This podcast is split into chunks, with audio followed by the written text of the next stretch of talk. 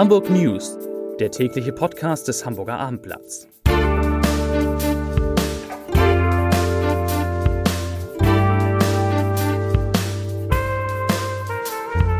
Moin, mein Name ist Lars Heider und heute geht es um gestiegene Kosten für Neubauten, die jetzt selbst die Stadt Hamburg überfordern. Weitere Themen. Ein Schandfleck in Ottensen verschwindet, ein bekannter Markenartikler in der Innenstadt leider auch und Kaya Kallas hat einen starken Auftritt im Rathaus. Dazu gleich mehr.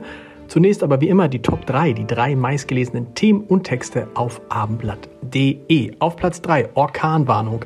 Ausflug an die Küste lieber verschieben. Auf Platz 2 Drogenelend am Hauptbahnhof. Neues Konzept mit Platzwarten. Und auf Platz 1 Eltern führen in Hamburg Traum der ertrunkenen Tochter weiter. Das waren, das sind die Top 3 auf abendblatt.de.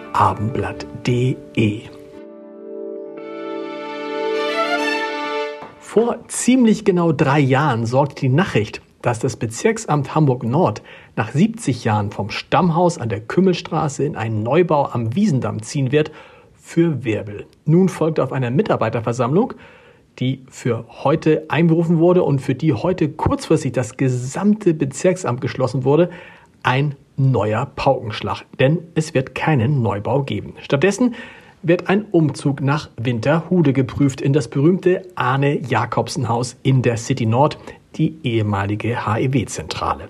Hintergrund für die nun geänderten Pläne sei die dramatische Kostenentwicklung bei Bau und Finanzierung auch von öffentlichen Bauten, teilte das Bezirksamt mit. Diese führe dazu, dass ein Neubau im Mieter-Vermieter-Modell, so wie es für das neue Verwaltungsgebäude geplant war, haushalterisch deutlich schwieriger zu realisieren sei als noch vor einigen Jahren. Naja, warum soll es der Stadt besser gehen als Privatleuten?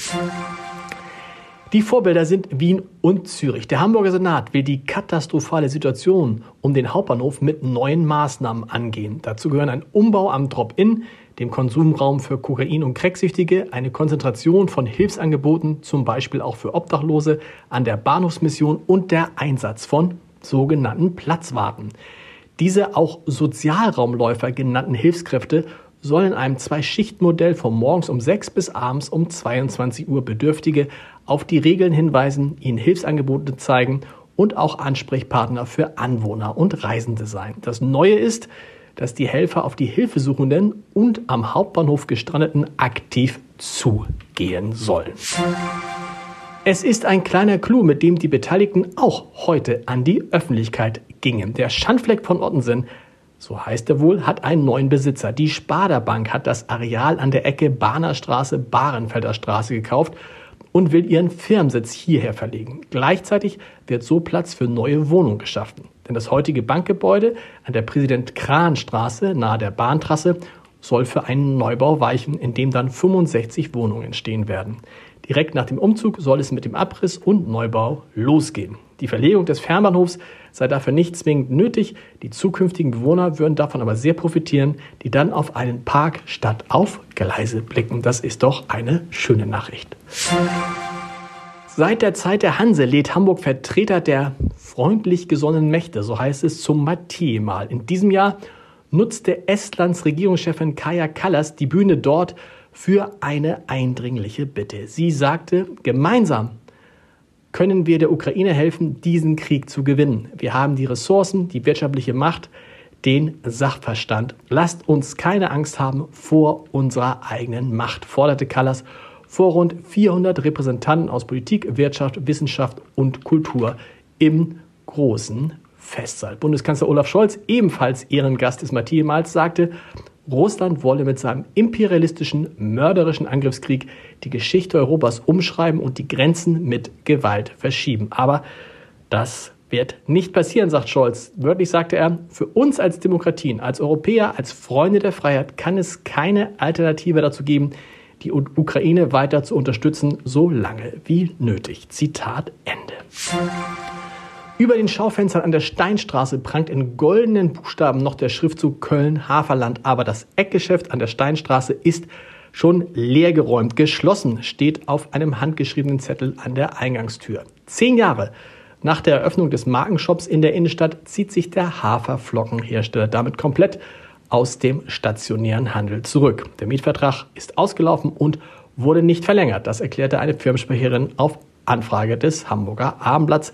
Weitere, Anfragen, weitere Angaben machte sie nicht. Das Köln-Haferland in Westerland auf Sylt war bereits im Herbst vergangenen Jahres geschlossen worden.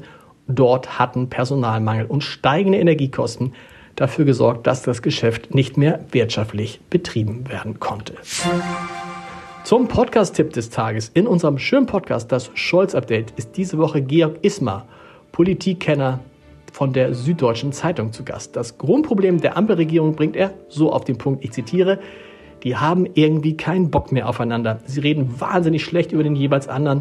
Wie sie da herauskommen wollen, wie Olaf Scholz eine Art Aufbruch erzeugen will, ist das, was den meisten völlig schleierhaft ist. Zitat Ende. Den Podcast hören Sie wie alle Podcasts des Hamburger Abendblatts unter www.abendblatt.de slash podcast und wir hören uns morgen wieder mit den Hamburg News um 17 Uhr. Bis dahin. Tschüss.